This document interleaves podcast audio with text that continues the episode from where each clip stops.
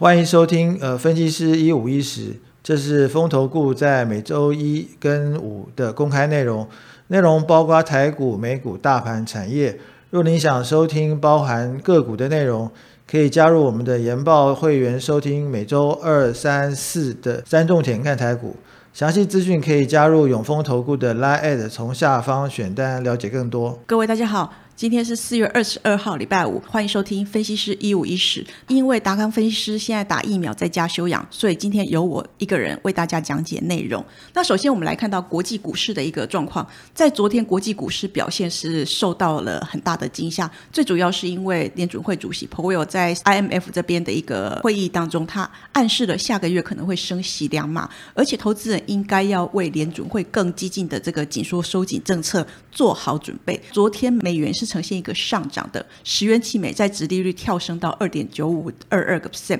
那这个地方也让科技股的压力比较大，尤其是在脸书跌幅比较大的一个情况，压抑美股四大指数本来是由涨转跌，全部都是呈现一个收黑的一个状况。在国际原油的部分，因为市场上欧盟还是持续考虑禁止。俄罗斯的原油，所以说在这个地方也让原油价格是呈现一个连续走升的。那西德州原油的部分是上涨一点六个 percent，收在每桶一零三点七九美元每桶。布兰特原油的部分上涨一点四个 percent，收在每桶一零八点三三美元。刚刚提到过的就是 Powell 的一个谈话，其实让市场是相当的紧张。那尤其是我们观察到，在这一段期间。各个联准会的官员都对于货币政策发表比较鹰派的意见，所以说在这个地方也影响到最近市场资金流向。那昨天 p o w e l 这边是在讲，由于说美国的通膨率大概是达到联准会的目标。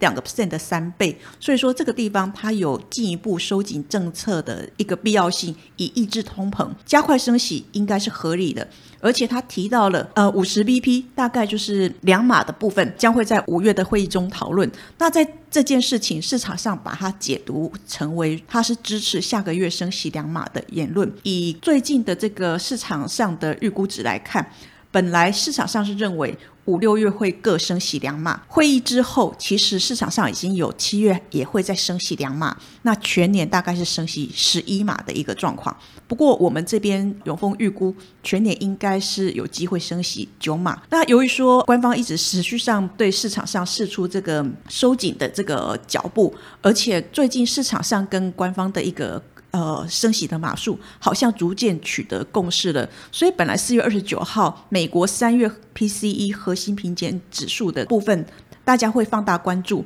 但是因为这个地方有共识，所以这个部分的重要性已经比较降低了一些。另外要关注的一个重点就是，现在是企业财报季，那在重点。公司的部分，下个礼拜有 Google、TI 跟 Nvidia 在四月二十七号举行这个法说。那四月二十八号将会是呃苹果、脸书跟 Twitter、Intel。四月二十九号是这个 Amazon 这边他们会公布财报。另外市场上另外一个也要大家关注的就是这个礼拜天法国总统的这个大选将会明朗。原先大家比较担心的是。极右派的这个女候选人勒庞，如果说她当选的话，以过去的这个大行，他示警说，如果说勒庞当选的话，可能造成欧洲股市呈现一个黑色星期一的崩跌。不过，从最近的这个支持度，他被马克宏拉开到十二个 percent 的一个状况来看的时候，市场上是认为说勒庞当选的这个几率可望降低。这个地方逐渐明朗，可是最终的一个。选举结果还是要看这个礼拜天的到底是谁当选才会有定案。至于说在最近台股的一个表现，其实以这个礼拜的四个交易日来看的话，台股总共上涨了一百二十三点，涨幅零点七三个 percent，成交量的部分则是呈现一个比较明显的一个缩减。从整个结构来看。指数大致上维持一个落低之后的一个反弹，虽然说低点没有破前低，可是从一月份指数高点逐渐的一个降低来看的话，其实这个地方多头的力道已经有比较减弱了，而且中长期均线在上方是形成了压制的一个状况。那多重反压其实抑制了上方的空间，使得指数虽然说低点未破前低，可是高点也是。不容易过的情况，而且量能明显的萎缩，其实向上突破的难度是增加的，所以最近应该还是维持一个呃区间震荡的一个格局。不过从总体来看的话，市场上比较担忧的事情，包括了我们刚刚前面提到过的美国升息、缩表这些货币政策，或者是俄乌战事，还有中国台湾各地的疫情开始升高的一个情况之下，这些系统性风险其实。不管是对于供应链的这个供货是不是会顺畅，或者是需求面也可能会因为这样子降低，使得企业获利可能因为这样而出现下调，甚至落入衰退。从最近的消费性产品来看，包括手机跟 PC 这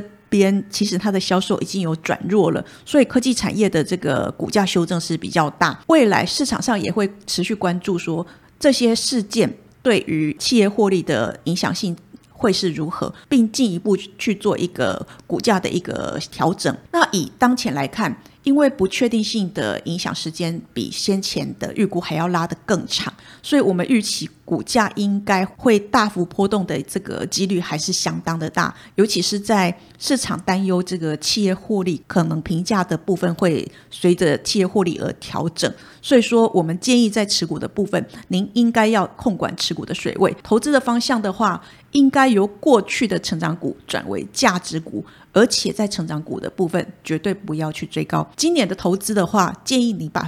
把你的眼光放远，以长期布局的一个逢低布局的角度来看，不要去做一个短期的杀进杀出的一个动作。那另外，我们再来观察一下三大法人的进出状况。四月二十一号，三大法人是合计买超集中市场五十九点五五亿元。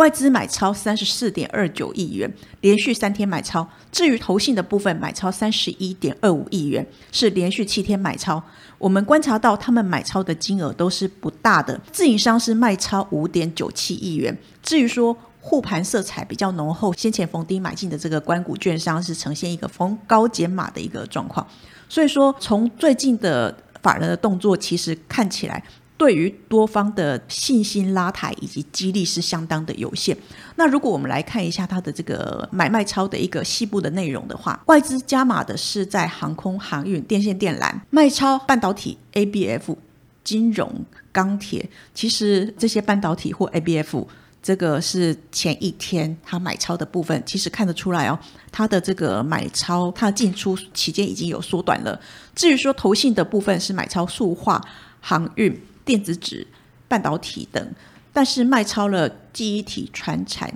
MB 以及电池。那如果我们把时间拉长到五个交易日来看的话，外资跟投信呃重复买超金额最高的是在防御型的，包括了在航空以及航运。整体来看，我们认为说近期外资的操作周期是缩短。其实从他们不管是内资或外资，他们两个操作方向跟选股，其实你已经比较不容易看到他们的共通性，这个方向都已经明显的发散了。那这个也显示我们前面提到过的系统性。风险一直降不下来，电子股全面遭到一个修正的情况之下，其实这一段时间投信换股是相当积极的，隐含着就是他先前认养的个股，这最近的一个卖压可能还是相对比较高，资金是往防御型或位阶够低的一个个股其中，由于说他们的操作周期是比较。是已经开始缩短，尤其我们刚刚提到过，外资可能一天买一天就卖。那在这个地方，如果您跟进操作的部分，其实很容易被多空双八的一个状况。